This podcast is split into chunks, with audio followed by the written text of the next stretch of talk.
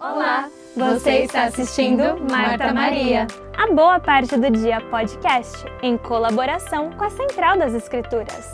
Meu nome é Ana. Eu sou a Carol. Eu sou a Laís. E eu a Letícia. Esse ano estamos estudando o Novo Testamento. Seguindo o cronograma do manual Vem e Segue-me. A nossa discussão é apenas uma complementação do seu estudo. Venha conosco e sinta-se parte dessa conversa. Esse episódio foi gravado originalmente em inglês, devido à nossa convidada. Usamos inteligência artificial para a dublagem em português. Adicionamos legendas para facilitar o seu entendimento e corrigir alguns erros. Pedimos desculpa antecipadamente se algumas palavras se perderam na tradução. Oi, pessoal! Bem-vindo a uma nova semana de nossa discussão. Obrigado por estar aqui. Então, esta é uma edição especial porque estamos fazendo em inglês com uma convidada muito especial, Alison Merrill. Muito obrigado por estar aqui. Muito obrigado por me acolher. Estamos animados, cobriremos o livro de Tiago nesta semana, de 13 a 19 de novembro. O tema desta semana é ser praticantes da palavra e não apenas ouvintes, com ênfase na prática da fé. Antes de fazermos isso, queremos ouvir você, Alison, sobre seus hobbies vida, o que quiser. Obrigado. Muito obrigado. Então, meu nome é Alison Hong Merrill. Eu nasci e fui criado em Taiwan e vim para a América quando tinha 22 anos para estudar. Então, eu cresci em uma família budista, mas me converti para a Igreja de Jesus Cristo dos Santos dos Últimos Dias quando tinha 15 anos. Aos 21 anos, deixei a faculdade para servir em uma missão depois ganhei bolsa de estudos para estudar no Texas. E foi assim que vim para a América. Estou aqui desde 1995. Então, eu moro nos Estados Unidos há mais tempo do que morava na minha cidade natal em Taiwan. Isso é ótimo, muito obrigado. Eu só queria mencionar que Alison é uma autora premiada e que tem vários livros de sucesso. Seus livros são incríveis, todos vocês deveriam ler isso. Ok, vamos explorar o livro de Tiago e descobrir quem era Tiago. Então, Tiago era o meio-irmão de Jesus Cristo, o irmão de Maria. Esse não é James, o outro apóstolo, é James, o irmão de Jesus Cristo. E o interessante é que descobrimos que James não era um crente antes de Cristo morrer. E então ele se converteu, tornando-se um crente e, eventualmente, um líder da igreja em Jerusalém. Quando Pedro partiu para ensinar e liderar em outras regiões, ele permaneceu lá, auxiliando a igreja e contribuindo para o fortalecimento de sua fé. E o que eu achei interessante é que o nome dele era Jacob, porque em grego é Jacobus. Essa informação me surpreendeu bastante. Se você traduzir, seria Jacob, porém acredito que seja mais fácil e, devido às várias versões, acabou se tornando James mas porque eu acho que é mais fácil. É exatamente igual. Em português, James é equivalente a Tiago. Perfeito, excelente. Além disso, posso afirmar que é realmente incrível, pois muitos de nós têm familiares que não compartilham da mesma fé e às vezes temos a impressão de que eles nunca irão acreditar. Eles nunca serão nada, mas aqui temos James, alguém que não acreditava em Cristo, seu próprio irmão, e posteriormente se torna uma figura importante para eles. Na verdade, ele não estaria escrevendo esta epístola, esta carta, se ele não fosse algum tipo de líder, e assim não importa o quão baixo você vá, quais erros você cometa, quanto tempo leve para você se juntar ao grupo, mas uma vez que você se junte, há espaço para você e Deus o usará como usou. Isso é verdade. O que eu também senti é que quando entregamos nossos corações ao nosso Senhor, mesmo que seja apenas um pouco, Ele trabalhará com isso. Se as pessoas levassem mais tempo para crer em Jesus Cristo, seria benéfico para todos. Certo. E também, o que eu também pensei é que é um pouco refrescante ter uma epístola de Tiago e não somente de Paulo agora. Então, agora passamos das epístolas de Paulo e Tiago é um pouco diferente de Paulo. Você sentiu como se ele estivesse tipo, eu sinto que ele é mais direto, não que o Paul não seja, mas o Paul é um pouco mais amoroso, compassivo e o James mais tipo direto. ele acredita agora. Ele diz: faça isso, apenas saiba, simplesmente. Sim, e você pode perceber, ele tem muito conhecimento, muitas dessas coisas que ele está mencionando nesses capítulos. Não é nada novo, e você pode dizer que todos os seus escritos dependem muito do Sermão da Montanha. E assim ele tem muito conhecimento. Veremos muito dele falando sobre tipo conselhos éticos, incentivo a buscar autocontrole e cuidado com os outros, que são todas coisas que Cristo falou no Sermão da Montanha, apenas de uma maneira diferente, com palavras diferentes, mas a mesma mensagem. Bem, vamos então continuar. Estou animado para falar sobre a história da igreja e Joseph Smith. Amo a história da igreja e adoro Joseph Smith. E então, como podemos ler James sem lembrar de Joseph Smith e dos começos humildes da igreja que ele estabeleceu? Eu tenho o desejo de ir direto para o primeiro capítulo e ler o versículo que teve um impacto significativo no mundo. Esse versículo é encontrado em Tiago 1,5 e é muito poderoso. Se algum de vocês tem falta de sabedoria, peça a Deus, que dá a todos abundantemente e sem reprovação, e lhe será concedido. Eu também lerei seis. Peça com fé, sem hesitar, pois quem hesita é como onda do mar, levada pelo vento e jogada de um lado para outro. É realmente incrível. Uma escritura tão pequena e simples, apenas pedir a Deus, mudou literalmente milhões de vidas. Joseph Smith decidiu agir sobre isso e seu testemunho é um é um testemunho poderoso do poder de Deus e da importância de agir com fé. Ele poderia ter só lido e parado, certo? Não precisava ir orar, mas queria agir conforme a Escritura está dizendo E eu gosto de como no início do manual vem a seguir me diz isso. Talvez um verso ou dois irão mudar você ou alguém que você ama de alguma forma especial e significativa. Obtenha orientação na busca da sua missão de vida. Encontre encorajamento para falar com gentileza ou ser mais paciente. Você pode se motivar a alinhar suas ações com sua fé, seja o que for que te inspire Deixe estas palavras entrarem em cada sentimento do seu coração. Quando receber com mansidão a palavra, seja um praticante, não apenas um ouvinte, como Tiago escreveu. E assim eu sinto que isso está relacionado com a Escritura.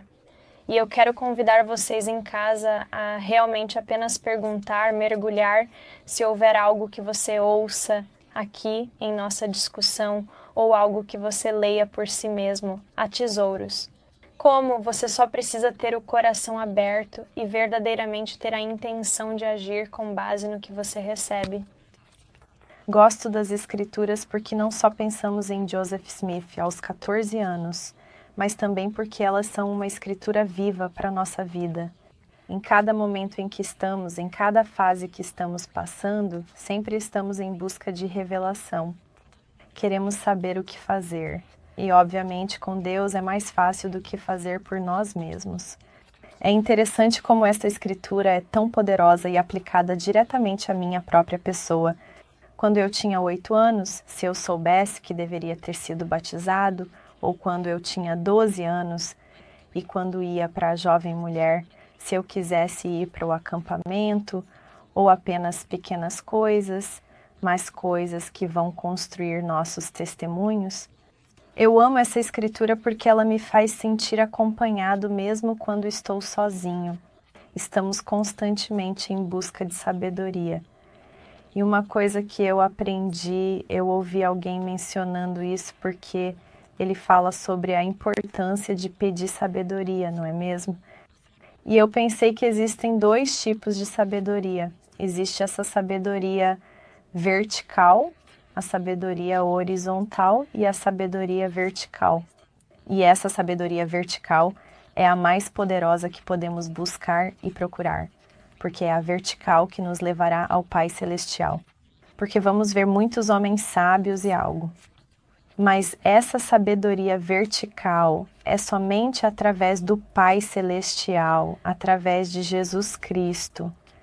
Que podemos encontrar as respostas que estamos procurando. Você mencionou algo muito bom sobre a importância de agir. Vamos conversar mais tarde sobre a maneira como devemos fazer perguntas e tomar medidas, sem questionar e sem hesitar, como está escrito aqui. Ao vacilarmos, somos considerados instáveis. Ninguém deseja ser instável. Precisamos acreditar. Isso é difícil às vezes quando procuramos por orações. Eu acredito que o homem natural foi criado. Nossos cérebros nos protegem e causam medo em nós. E esta é uma escritura que é totalmente contrária a isso. Temos que acreditar, temos que ter fé. É uma fé que não duvida, é uma fé.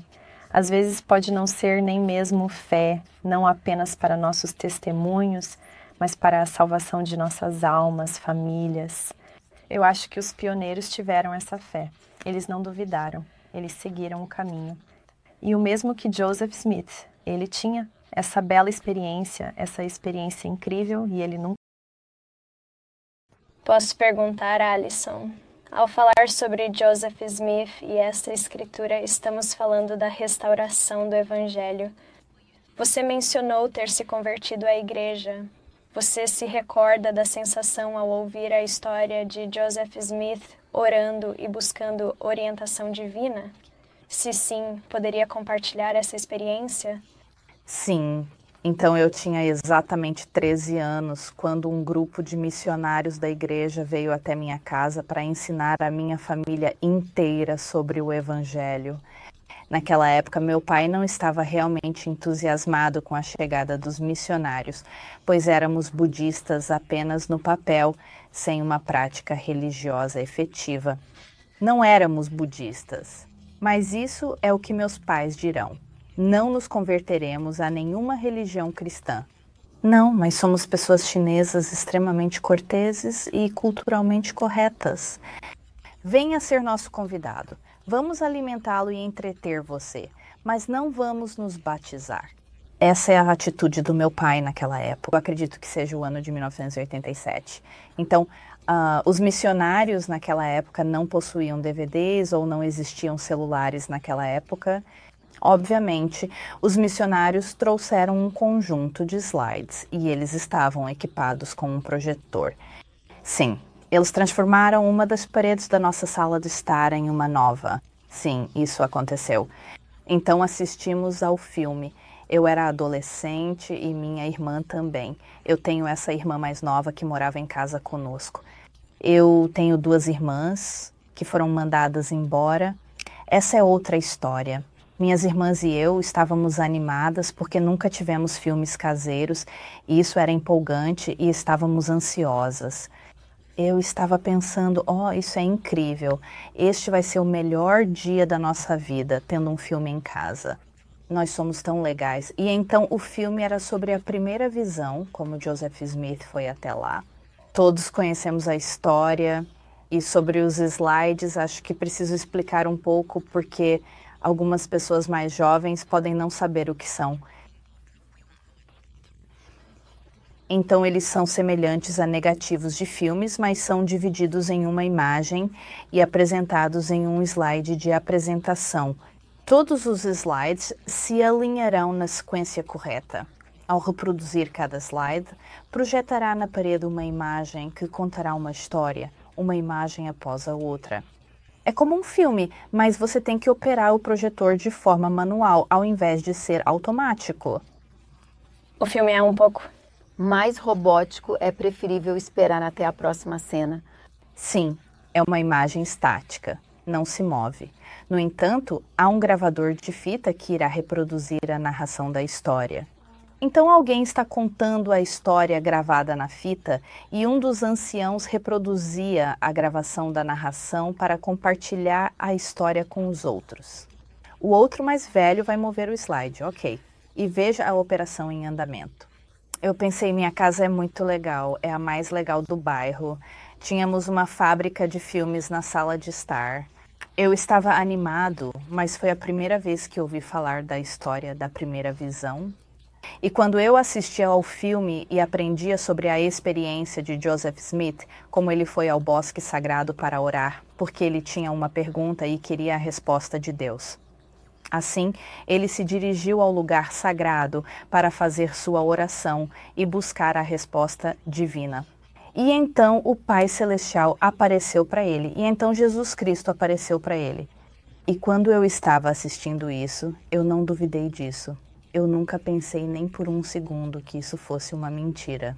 Nunca eu tinha um coração crente. Espero não parecer me gabando. Não apenas acredito. Eu acredito mesmo que eu não pudesse dizer naquela época que eu sabia que era verdade, pois eu não estava lá, eu acredito que era uma história verdadeira. Eu pensei que fosse como estudar história na escola e depois ler nos livros didáticos. Isso aconteceu.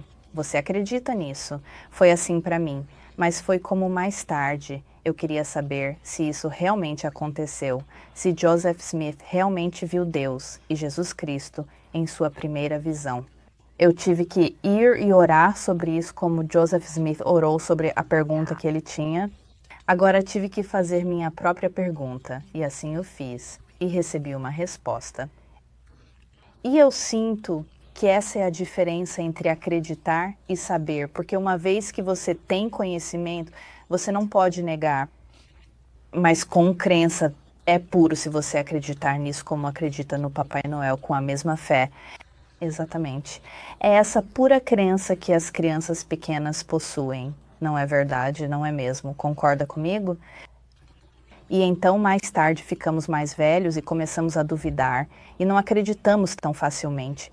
Então devemos saber, muitas pessoas às vezes precisam ver sinais para acreditar, porque ver é acreditar para elas, mas acreditar é realmente ver, certo? Sinto que todos nós, possivelmente, passamos pelo processo de conversão e recebemos a resposta por si mesmo.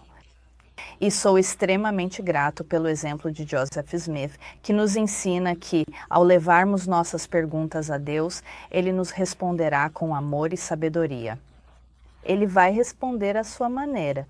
Pode não ser imediatamente, mas ele responderá da melhor maneira que ele acha que funcionará para você. E às vezes sinto que tem a ver com paciência. Você tem que ser paciente, esperando por essa resposta, mas nunca duvide que a resposta virá. Amo isso. Grato, partilha. Eu acho que todos nós havia algo tão puro e verdadeiro sobre o seu testemunho. Sentimos que você sentiu tudo de verdade. Sim. Obrigada por compartilhar, foi incrível. E sim, às vezes as respostas não chegam imediatamente. Deus não aparece e nos dá instruções. Às vezes podemos pedir por muitos anos e pode demorar um pouco para obtermos uma resposta, mas ela chegará? Sim, isso requer paciência, que é um dos tópicos, certo? Sim, é verdade. É o que James escreve em suas epístolas. Vamos para o número 1, capítulo 1, versículo 4 da Bíblia Sagrada. Mas deixe a paciência ter sua obra perfeita, para que você possa ser perfeito e completo, não faltando nada. Achei interessante, pois para conseguir o que queremos é necessário ser paciente, confiar em Deus e acreditar que Ele responderá ao nosso pedido. Ao ser paciente e esperar, ele realizará um trabalho perfeito. Além de fornecer as respostas que você procura, ele também o tornará completo, preenchendo todas as suas necessidades. Isso vai te tornar melhor, porque você vai se tornar uma pessoa melhor, um crente melhor em Jesus Cristo. Se você esperar pacientemente e a diferença entre esperar e apenas se apressar for evidente, você se torna melhor. Então nos encaminhamos ao capítulo 5, lendo os versículos. Começar. Ok. Tenham paciência, irmãos, até a vinda do Senhor. O lavrador espera o fruto da terra, aguardando-o com paciência até a chegada da chuva temporã e seródia. Mas vós também sede pacientes, fortalecei os vossos corações, porque a vinda do Senhor está próxima. Não vos queixeis uns dos outros, para que não sejais condenados. Eis que o juiz está diante da porta. Tomai, irmãos, como exemplo de aflição e paciência, os profetas que falaram em nome do Senhor são uma inspiração para todos nós. Consideramos felizes com Shinder. Tendes ouvido falar da paciência de Jó e vistes o fim que o Senhor lhe deu. E o Senhor é muito piedoso e cheio de misericórdia eterna. É bom comparar com o trabalho. Todos nós, em nossas aflições, lembramos de Jó, certo? Foi como, como ele poderia fazer isso? E ele sempre soube que o Salvador era o Salvador. E Jesus Cristo e o Pai Celestial eram o Pai Celestial. E é por isso que ele foi capaz de suportar, porque ele sabia. Voltando ao primeiro capítulo, onde no segundo ele diz: meus irmãos, considerai motivo de grande alegria quando passardes por várias tentações, sabendo que a provação da vossa fé produz perseverança. Certo. Então é interessante porque. Tá brincando? Certo, sim. Dizendo-me ser feliz. Passe por tudo isso. Exatamente. Porque vamos aprender lições valiosas. É por isso que ele diz para ter alegria. Conte tudo com alegria. Você aprenderá muito, crescerá com isso e se tornará melhor. Então está tudo bem, certo? Sim, é difícil, mas podemos confiar em nosso Senhor e confiar que, com paciência, receberemos as recompensas que desejamos, que podem ser algumas respostas que realmente precisamos em nossas vidas. E apenas para mim, isso realmente resume em se tornar melhor no processo porque é como as pessoas dizem, não se trata apenas do resultado final, mas sim de todo o processo em si. Trata-se de como você chega lá enquanto está fazendo antes de chegar lá. Certo? Sim. Bem, recentemente assisti um vídeo do Elder Uckdorf, onde ele mencionou sobre seus passeios de bicicleta com a esposa. Ele compartilhou como, às vezes, esses passeios não são tão divertidos quanto parecem. No entanto, ele aprendeu a não desistir e a encontrar alegria mesmo nas situações desafiadoras. Apenas pensando no fim. Como terminei o passeio de bike com minha esposa. Agora ele aprendeu a aproveitar o passeio com ela e ver a paisagem ou estar lá com ela e fazer a atividade juntos. E não é mais apenas Ok, deixe-me marcar isso da minha lista. Terminamos o passeio. E isso também me faz refletir. Lembro-me de uma palestra do Elder Jeremy Eyre que me vem à mente. E eu não tenho certeza se ele realmente diz isso, mas enquanto eu estava lendo a conversa, isso veio à minha mente como verdadeira paciência. A verdadeira paciência precisa ser acompanhada de alegria. Você não está demonstrando paciência, se você está de mau, mau humor e se está reclamando, isso não é ser paciente. E eu acho que essa é a parte difícil. Certo. É como passar pelo julgamento, passar pelo período de espera e ainda estar contente. Isso é paciência. A pergunta que eu ia fazer é: é como quando estamos no julgamento, quando você falou sobre o processo? É difícil ter essa visão de que estou feliz. Felicidade é distinta da alegria. Alegria são momentos, certo? Temos momentos de ajuda. E acho que essas são as bênçãos que James está nos dizendo para lembrar. Isso vem com a gratidão. Ao lembrarmos de ser gratos, contar nossas bênçãos, teremos alegria nas aflições. Acho que a felicidade vai além disso. A felicidade é saber que somos filhas e filhos de Deus, que Ele estará sempre lá por nós. Eu acho que se relacionarmos nossa felicidade com nossa identidade é algo que, como saber, como Alison estava dizendo, se sabemos que ninguém vai tirar nossa felicidade, mas no processo é difícil ver o fim. Lembro-me de conversar com um amigo indo a um julgamento e dizer: Ah, você lembra? Eu estava tão teimoso. Eu disse que não ia ver o fim do túnel e ela estava dizendo: Não, tudo vai ficar bem, Caroline. Ela costumava me dizer isso. E eu disse, falei com ela, seu nome era Joana. Eu disse, Joana, você lembra como eu duvidava de tudo? E ela disse, bem, você não foi tão fiel. Não. Ela disse algo assim, ela disse, bem, É difícil quando você está no meio do turbilhão ver que a tempestade vai acalmar e as coisas vão melhorar. E eu estava pensando nisso. Na semana passada visitei alguém que está se divorciando e ela estava chorando muito quando fui à casa dela. Ela estava ouvindo as músicas do Tabernacle Choir, mas estava chorando como se as coisas estivessem indo mal entre ela e o marido e o que aconteceu estava fora do controle dela. Fiquei realmente preocupado com a situação. Eu estava lá e me perguntei como poderia ajudá-la a experimentar o amor do Salvador. Como posso trazer a paz? E uma das maneiras que eu senti foi apenas estar lá. Sim, porque você é pacífico. Sim. Ao estar lá traria paz. Eu estava presente e ouvindo, e eu disse a ela: tenha paciência, as coisas vão melhorar. Então, nos momentos de provação, sempre temos que lembrar que precisamos ser pacientes porque não vemos o fim que nossa mentalidade humana às vezes não nos permite ver. Ser pacientes e confiar, Pai Celestial, as coisas vão melhorar. E eu aprendi, não sei se você sabe, mas existe uma poeta chamada Maya Angelou que é muito conhecida. E ela mencionou em uma ocasião que quando você enfrenta desafios ou dificuldades, provações ou tribulações na vida, demonstre gratidão. Apenas seja grato. Primeiro, você ainda respira. Seja grato por isso. Você ainda está vivo e você pode não ter saúde, você pode não ter riqueza, você pode não ter as coisas que você pensa que vão tornar sua vida perfeita. Você pode não ter tudo o que quer, mas ainda está vivo. Você ainda está vivo.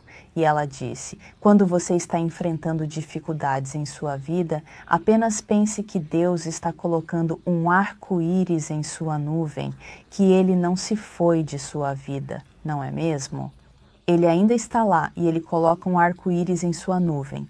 E se o seu chefe te ligar e disser que você está demitido, o que você faz? Você diz obrigado, você diz obrigado. Bom para você por me demitir. Mas é bom para mim porque eu sei que Deus ela tem algo melhor para mim esperando por mim. Esperar é paciência, certo? Acredito que o princípio se aplica a várias situações diferentes desafios que enfrentamos, pois nem sempre são iguais, mas o princípio é o mesmo em todas as situações. É realmente incrível pensar que Deus colocou um arco-íris em sua nuvem e que ele nunca desapareceu ou abandonou sua vida. Seja paciente, pois você está mal-humorado ou grato. O desafio estará lá, não importa o que aconteça. Não vá embora só porque você está pisando e indo. Não é justo. Isso não fará seu desafio desaparecer. Não vai. Entretanto, se você demonstrar gratidão, humildade e reconhecer que Deus está no controle de todas as coisas, então conseguirá enfrentar esse julgamento com um pouco mais de alegria e menos miséria. E assim, é essa atitude e vontade. Fazer toda a diferença, porque eu vim a pensar.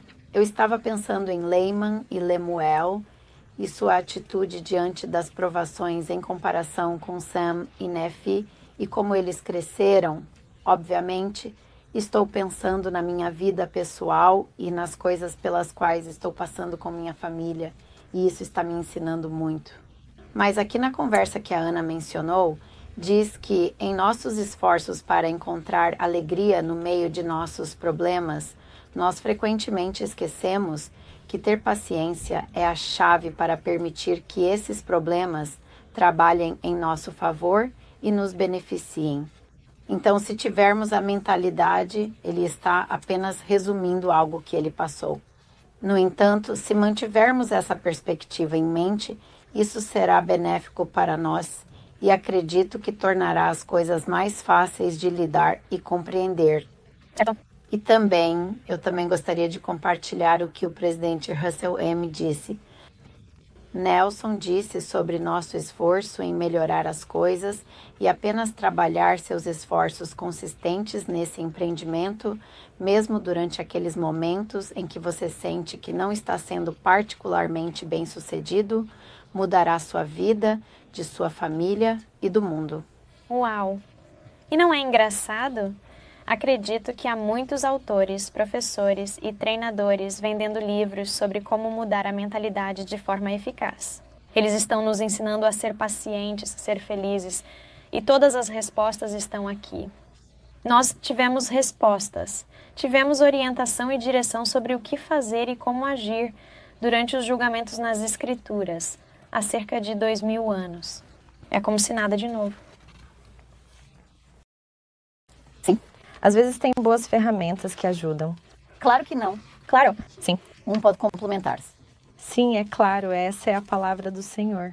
Isso tem poder. Essa diferença muda nosso coração. E é interessante como é baseado em ciência. Como o Senhor não está apenas nos dizendo isso porque parece bom. Agora, com uma série de pesquisas e estudos e psicologia, na verdade aprendemos e temos provas de que se agirmos dessa maneira, é melhor para nós e o resultado será melhor. É ciência, mas agora que estamos começando a jornada. Na verdade, acredite nisso e você verá que tudo se completa. Sinto que tudo retorna aos ensinamentos de Jesus e ao Evangelho, que são a base da minha fé e da minha vida. Certo? Sim. E falando sobre ação, como você disse, o presidente Nelson disse que aqueles que agem sobre isso fazem a diferença. No capítulo 2 de Tiago, no versículo 17, é mencionado que a fé, mesmo que não seja acompanhada de obras, está sem vida e sem valor. Então, isso é o único requisito que precisamos ter. Isso está correto. 1. Um,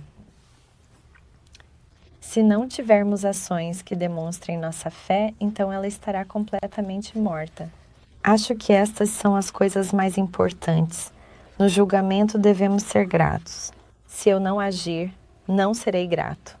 Se não contar minhas bênçãos, minha vida será privada de alegria, felicidade e apreciação pelas coisas simples que tornam a vida especial. Lembro-me de uma história, uma vez nos missionários, um grupo de missionárias irmãs, eles estavam em uma missão, dirigindo um carro quando o combustível acabou decidiram colocar areia no tanque de gasolina como solução brilhante para o problema. Eu não sei se isso é verdade ou não, mas é ilustrativo. Eles decidiram orar e pedir ao Senhor por um milagre para trocar a areia por gás. E é claro, não deu certo. Quebrou o carro? O carro. Bem, no final foi como se a nossa fé fosse nos ajudar mas o que eles deveriam ter feito era apenas ligar para alguém e perguntar, tipo, pedir ajuda se você não sabe o que fazer, apenas algo assim, nesse sentido, é isso.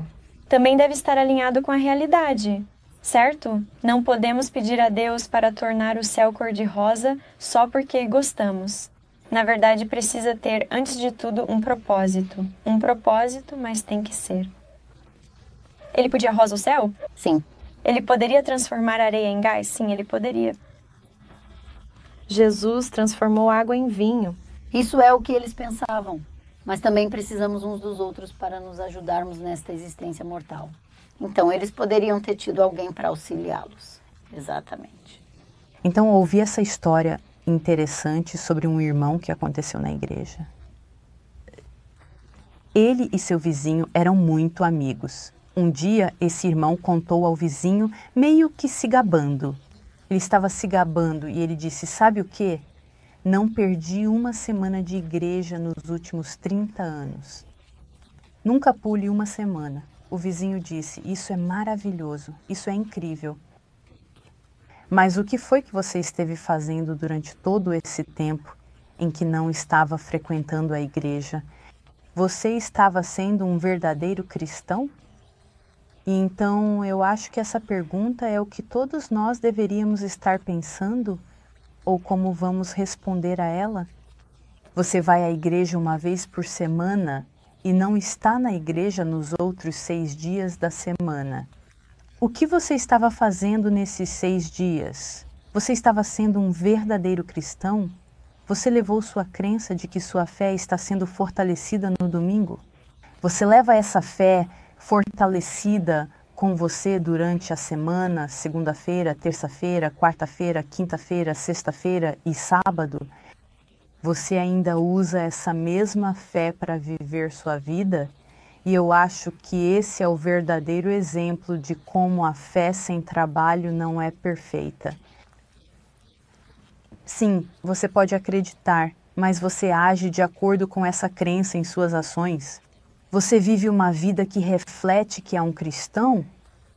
Você diz, pensa, faz coisas que farão pessoas olharem e dizerem: Ah, isso é um cristão? Sim. Me faz pensar com a palavra trabalho. Ir à igreja aos domingos é parte desse dever. Como? Temos que fazer isso. Mas continuamos trabalhando durante toda a semana? Ainda estamos fazendo as coisas que nos exigem? É uma combinação. Como sim temos que fazer o trabalho, mas isso está nos mudando? Estamos realmente permitindo que esse trabalho e levamos isso pelo resto da semana ou de nossas vidas? Aprendemos muito com Paul nos livros anteriores sobre não ser apenas religioso, certo? Como ele sempre falava sobre as pessoas religiosas, mas como ser um discípulo de Cristo e não ver a igreja como uma igreja, mas como o reino, como estou contribuindo com o reino do Senhor e coisas assim? Isso me faz refletir que James viveu toda a sua vida próxima a Jesus e encontrou propósito em sua própria existência. Desde ser uma criança até se tornar um adolescente no templo e ensinar, ele testemunhou o significado profundo que Jesus trouxe para a sua vida. Isso me faz refletir que é como Jesus, como ele dizendo, é como Jesus ser praticantes e não somente ouvintes colocando em prática seus ensinamentos. Faça isso, faça coisas, vá em frente. Gostar, saber, apenas faça. Realmente só não sei. E isso me faz pensar que precisamos confiar no Senhor, porque se quisermos fazer coisas, precisamos ter um motivo ainda maior para fazê-las. E o primeiro é porque confiamos nele. E como podemos confiar nele? Apenas fazendo coisas. Como posso demonstrar que estou pensando, por exemplo, ao ler o manual ou ao folhear uma revista? E mostra este bonito carro e você o adora e o tem em sua garagem. Você comprou o carro e é excelente. E isso te informa a quantidade de milhas que fazemos por hora. E você está ciente de todos os fatos, mas só vai saber quando dirigir. Então temos todo esse potencial dentro de nós.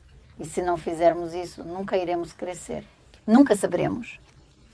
E isso me faz refletir sobre o versículo 6, capítulo 1, versículo 6, onde ele menciona que devemos pedir com fé, sem hesitar. Pois aquele que vacila é como uma onda do mar, impelida e agitada pelo vento. E assim, se estamos pedindo a Deus para nos mostrar essas coisas, para nos dar um testemunho, para nos fortalecer, para nos mudar para o que quer que seja e não estamos prontos para agir e fazer o trabalho, estamos vacilando e vamos ficar presos no meio do mar, indo e voltando e não vamos nos mover. E estamos confiando em nossa própria carne. Estamos confiando em nossa própria carne. É uma forma de comunicar ao nosso Salvador que talvez a minha trajetória seja superior. Ao pensar nisso, fiquei tipo, uau, tenho que confiar nele. Confie que o caminho dele será melhor do que o meu. Às vezes você não pensa dessa maneira. Então, Senhor, o que você diz para as pessoas que estão nos ouvindo agora? Que pergunta? Tipo, se eles têm essa pergunta, como posso começar a ser um executor do trabalho e não apenas um ouvinte? Como eles podem começar a ser um executor? O que, que você diria? Ótima pergunta eu apontaria o serviço. Eu acho que quando você serve alguém, mesmo que seja uma mensagem de texto ou apenas tendo um coração humilde para ser um instrumento do Senhor, eu acho que você vai ser um executor. Isso é uma coisa, porque eu acho que o serviço é tudo.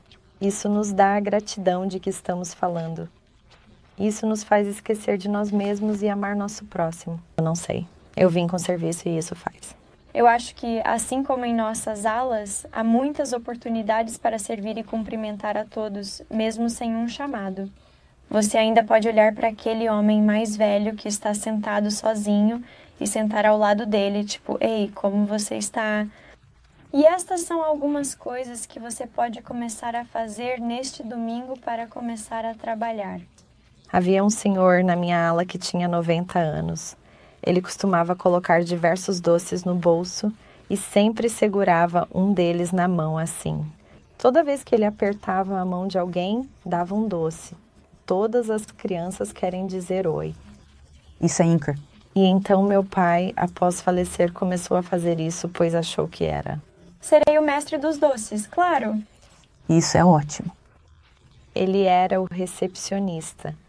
Era uma forma de cumprimentar a todos, incluindo os homens mais velhos. Eu tenho um amigo que tem o costume de abrir a porta para todas as pessoas. E bom, sou natural de Taiwan. Não fizemos isso. Pelo menos quando eu cresci em Taiwan, ninguém abria a porta para ninguém, sabe? Eu vim para a América Notei que os americanos são tão gentis. Pensei, nossa, eles são incríveis. Por que são tão gentis? Não me conheciam. Abra a porta para mim. Me fez sentir especial. E eu tinha esse amigo aqui na América. Ele tinha o hábito, ou ele tinha feito uma escolha, de sempre abrir a porta para todos em público, certo?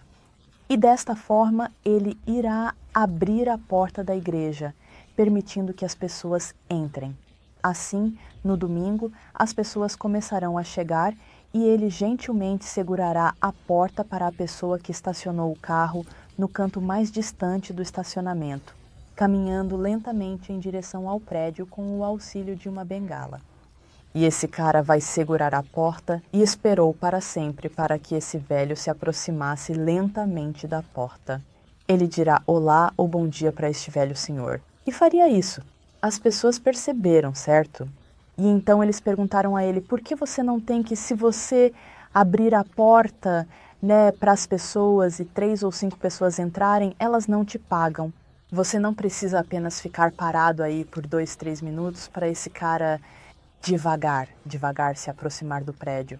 E ele disse: não é ele uma criança de Deus, o mesmo que essas outras pessoas que simplesmente entram no prédio, passam pela porta não são todos filhos de Deus? Por que eu abriria a porta apenas para essas pessoas e não para aquela em particular, só porque ele é mais lento? E isso realmente me impressionou quando ouvi a história, é que se você realmente entender e lembrar que todos são filhos de Deus, então você não teria nenhum problema em servi-los, porque você também é um filho de Deus. Isso te torna uma princesa. Sim, verdade. As pessoas o servirão de bom grado se conhecerem sua identidade divina como filho de Deus. E essa é a mesma atitude que teremos lidando com outras pessoas ao nosso redor. Você ficará tão feliz em servir outra princesa ou outro príncipe porque você sabe quem é o pai dessa pessoa e você sabe que o pai dele é Deus. Você não vai dizer olhos lentos, não segurarei a porta. Não, não vai. E então eu sinto que é como você disse, né? O que, que podemos fazer a partir de agora? O que, que podemos fazer para mostrar nossa fé por meio de ação? Eu acho que essa é uma forma de fazer isso sem custar dinheiro. E você construirá uma conexão, um vínculo, uma amizade com as pessoas que você serve. E você sabe, uma coisa realmente interessante sobre o serviço é que você sempre acaba amando as pessoas que você serve. Você sempre faz e você os ama. Eles te amam de volta. E eu acho que é isso que precisamos no mundo de hoje: é amor em todos os lugares. Em todos os lugares, com certeza. Eu senti isso na minha vida quando eu era um estudante de intercâmbio aqui no ZEUA em 2008. Eu estava lutando muito com meus sentimentos e me sentindo muito saudoso de casa. Então eu comecei a ler a doutrina e convênios pela primeira vez em minha vida. E eu orei e perguntei ao Senhor como poderia melhorar meu bem-estar e sentir-me mais aliviado. E me veio à mente serviço. E comecei a me aproximar mais da família e comecei a oferecer para fazer coisas para eles e simplesmente fazer coisas. E como você disse, comecei a amá-los, então comecei a amar minha vida e me tornei muito feliz. Foi uma experiência incrível e marcante na minha vida. Num momento difícil, achou alegria. Exatamente. Isso é verdade. E tudo isso porque o Senhor me presenteou com isso, né? um dom que está em meu coração, o dom de servir. E foi ótimo. E isso me lembrou quando estávamos nos contando sobre esse idoso, esse cara, sobre um amigo. Ela é de outra denominação, outra igreja. E houve esse dia em que eu lutava novamente com meus sentimentos e com os afazeres domésticos. Algo aconteceu na minha família e recebi uma ligação dela dizendo que só queria ver como você está hoje. Senti como se o seu nome tivesse vindo à minha mente e eu precisasse te ligar. E então comecei a chorar, tão feliz. Eu sabia que o Senhor me ama e que naquele momento ele me mostrou o quão importante ele faz de todos nós. E ele ama a todos nós também. E isso foi realmente importante. E acho que se você tem um carro, pode dar uma carona de alguém, levá-los ao consultório médico. Se você tem muita comida em casa, cozinhe um pouco mais, leve para o seu vizinho, ore e alguém virá à sua mente.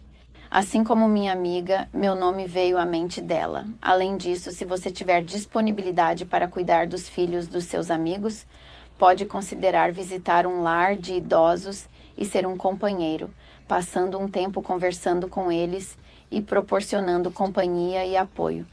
E há muito amor espalhado. Sim, existem muitas maneiras nas quais podemos servir com certeza. Sinto que é crucial discutirmos a importância de confiar no Senhor com nossas vidas, pois nunca estaremos sozinhos. Ele está sempre conosco e nunca nos abandonará. Vamos perceber no meio das nossas provações que o Senhor sempre esteve ao nosso lado, nos dando apoio, nos abraçando e nos ajudando. Certo? Está na doutrina e convênios. Estará em sua mão direita, em sua mão esquerda, com anjos ao nosso redor para te sustentar. Essa é uma bela promessa que mostra que não estamos sozinhos e o Senhor tem o direito de nos enviar anjos. E eu acredito que quando honramos nossos convênios, também, quando vamos ao templo em busca de oração, revelação e poder, teremos esses anjos ao nosso redor. É de extrema importância no terceiro capítulo do livro de Tiago, pois aborda questões cruciais para os leitores. Então, James fala sobre como fala sobre o poder das palavras, palavras faladas, ou talvez palavras escritas também, mas o poder da nossa língua.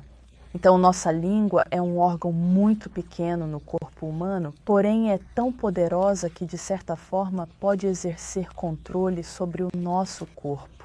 E a maneira como James, aqui nas Escrituras, usa o exemplo de como os agricultores colocam freios na boca de um cavalo para controlar o cavalo, determinando sua direção, puxando esses pequenos freios na boca de um cavalo, está correta de acordo com o que é ensinado nas Sagradas Escrituras. E, se você controlar a boca de um cavalo, incluindo a língua, você será capaz de controlar todo o corpo do cavalo e direcioná-lo para onde desejar. E é o mesmo que um capitão de um navio. O capitão de um navio pode controlar. Às vezes os navios são enormes, então pense em um navio de cruzeiro. Ok, um navio de cruzeiro é enorme, mas a maneira como você faz o navio de cruzeiro ir na direção que você quer ir, o capitão do navio só precisa controlar o leme, e o leme não é grande. E é exatamente a mesma metáfora que James utiliza nas Escrituras Sagradas. No capítulo 3, ele está falando sobre como nossa língua é um órgão tão pequeno, mas nossas palavras que saem da nossa boca têm um impacto tão importante. Há um ditado de um filósofo grego que afirma que temos dois ouvidos, mas apenas uma língua, para ouvirmos mais e falarmos menos. É sábio refletir sobre essa lição. E a razão pela qual precisamos falar menos é que muitas vezes, quando não temos controle sobre as coisas que dizemos, que é falar o tempo todo sem ouvir, nos metemos em problemas. Realmente continue falando. E então, não é como se não devêssemos falar, mas tenha cuidado com as palavras que saem da nossa boca, porque as palavras têm poder. Ao juntar algumas palavras, é possível despertar o desejo nas pessoas de se envolverem em conflitos bélicos, levando-as à guerra. Mas se você combinar algumas palavras, você pode fazer com que as pessoas desejem e busquem a paz. Está tudo nas palavras. E no final de nossa vida, quando retornamos ao nosso Pai Celestial ou retornamos ao Senhor para sermos julgados, o que levamos conosco são palavras. São nossos pactos, porque convênios são as promessas que fazemos com o Pai Celestial. Com nosso Senhor, prometemos fazer certas coisas corretamente, e assim são palavras. Essa é a conexão entre as palavras. E é por isso que não devemos falar coisas de forma leviana. Não devemos brincar com coisas levianemente, pois haverá consequências. Portanto, devemos ser extremamente cautelosos. Mantenha controle sobre esse órgão pequeno em seu como no capítulo 3, versículo 10, ele diz como da mesma boca procedem bênção e maldição. E assim, e às vezes é difícil realmente pensar sobre, tipo, quanto poder temos. Em qualquer situação, podemos estar lutando e podemos estar corretos, mas ainda assim temos controle. Se alguém é rude conosco, precisamos ser rudes de volta? Não. Podemos abençoá-los em vez de amaldiçoá-los, mas às vezes nos envolvemos demais. Mas meu chefe é tão difícil. Ele é tão difícil de trabalhar, yada, yada, yada, mas você tem controle sobre o que você faz. Me diga o seu trabalho. E sim, você pode continuar nesse caminho onde seu chefe é horrível e deixá-lo ser horrível, ou você pode realmente dizer e fazer coisas que possam mudar sua situação. E assim, acredito que muitas vezes nos esquecemos que temos uma escolha. Podemos decidir como queremos responder diante de qualquer situação. É difícil falar sobre isso e não se sentir hipócrita pois às vezes temos desentendimentos com pessoas e coisas assim em nossas vidas. É crucial termos cautela ao expressar nossas palavras, pois elas têm o poder de criar sentimentos e emoções, refletindo diretamente nossos pensamentos e definindo quem somos. E isso é realmente poderoso. Como você mencionou, isso vai, como você afirmou, ter um impacto direto na maneira como você afeta o ambiente em que está presente. E há uma escritura mencionada em Pedro 310 que instrui que aqueles que amam a vida e desejam ver dias bons devem controlar sua língua para evitar falar mal e evitar enganos em seus lábios. E eu acredito que isso é como um elogio ao que você acabou de dizer de uma maneira verdadeiramente bonita é uma coisa tão poderosa e às vezes é difícil. Tipo, eu tinha um chefe difícil para trabalhar e eu estava apenas assim. Oh, é difícil. E então comecei a orar por ela. E você consegue imaginar? Ela me ama hoje e eu a amo.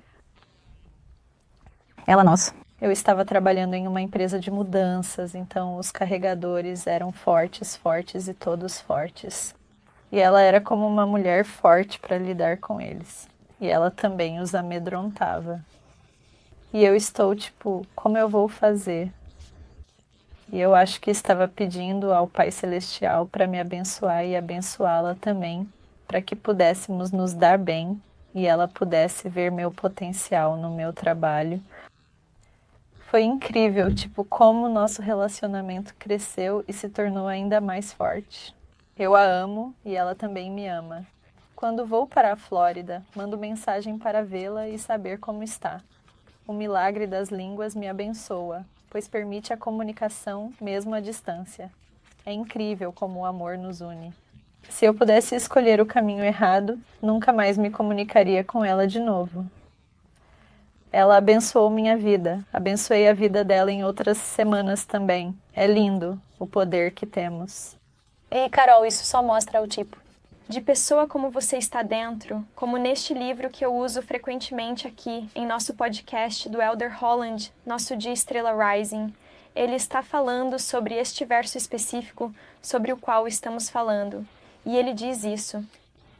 Falar negativamente com tanta frequência vem do pensamento negativo, incluindo o pensamento negativo sobre nós mesmos, não é preciso dizer.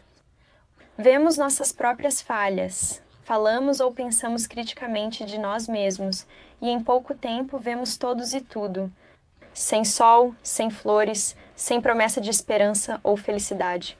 Em breve, nós e todos ao nosso redor estamos miseráveis. E assim, a forma como nos comunicamos com as pessoas, seja insultando-as ou Abençoando-os realmente mostra como somos, sentindo por dentro, se dizendo coisas difíceis, então. Provavelmente precisamos ver para dentro e ser como, uau, há algo, talvez eu esteja equivocado aqui. Mesmo se você não fala sobre a pessoa, mas sobre uma situação, como se você fosse negativo sobre algo que não sabe se vai ficar bem ou não. Então eu decidi, tipo, eu fiz uma meta para mim mesmo há algum tempo para não dizer a palavra eu não posso ou eu não faço. Tipo, eu não digo isso em voz alta porque isso vai me fazer sentir que eu não acreditei nisso. Eu não posso. E eu não quero dizer isso. Certo. Você tem que começar aqui, como você disse, a mente controla. Sim, e como você disse, a Bíblia tem tudo. Está lá para nós estudarmos, aprendermos e obtermos os recursos de que precisamos. Ok. No capítulo 4, há um verso que, ao ler alguns versos, chamou minha atenção. Este também me chamou e decidi enviá-lo para meu irmão, pois achei interessante e queria compartilhar com ele. Esta passagem pode ser encontrada em Tiago 4, capítulo 4, versículo 8 do livro sagrado. Ana, você quer ler isso? Claro. Aproximai-vos de Deus, e ele se aproximará de vós. Lavai as mãos, pecadores, e purificai os corações, vós de espírito inconstante. Normalmente, quando lemos, podemos nos sentir um pouco ofendidos, mas escolhi estar em seus passos, sejam quais forem os de James, e ouvi-lo com um coração humilde. Mas esta parte aqui, a primeira frase: aproxime-se de Deus durante a noite, e ele se aproximará de você durante a noite. Eu enviei para o meu irmão, pois quando ele estava em sua missão, nós fomos à missão dele para voltar com ele, né? Tá correto? E em seu último discurso, em uma reunião de sacramento, ele disse que havia muitas pessoas que convertem novas pessoas para a igreja. E ele disse isso. E ele disse que se estivermos próximos de Deus, se fizermos de Deus uma prioridade em nossas vidas, ele também nos fará uma prioridade em sua vida. E quando li este verso, realmente me lembrou que se nos aproximarmos de Deus, se estivermos perto dele, ele estará perto de nós e nos ajudará, e nos abraçará, nos apoiará e teremos tudo o que precisamos, porque teremos nosso Senhor conosco. Esse verso me faz lembrar da imagem de Jesus Cristo batendo em uma porta sem maçaneta ou fechadura. Ele está lá e há uma janela. Se olhar para aquela imagem, podemos mostrar para vocês. Há uma janela. Ele vê quem está naquela porta, meio perto de nós, mas não pode entrar precisamos abrir a porta. Esses capítulos, essa epístola é linda, é lindo. Nós recomendamos vocês, obviamente, talvez se vocês estão nos ouvindo, nos assistindo, é porque vocês já estudaram. Se for esse o caso, ótimo. Se não, se você está começando seus estudos conosco, por favor, leia tudo, porque o James eles fala tão bem. Eu amo a parte em que ele diz que se alguém está doente, apenas fique doente com eles. Se eles estão contentes, fique feliz junto com eles. Quanto à bênção com o óleo, eu achei extremamente bela e tenho um verdadeiro amor por esta epístola. Alison, obrigado por estar aqui conosco hoje. Muito obrigado, realmente. Foi realmente especial e um privilégio ter você aqui. Muito obrigado por me receber. Eu aproveito nossa conversa e aprendi muito com cada um de vocês e seu testemunho fortaleceu o meu. Então, obrigado. Obrigado, Alison, obrigado. Do mesmo modo. Com certeza, com certeza. A história do Alison é incrível, pessoal. Estamos lendo o livro dela e é incrível.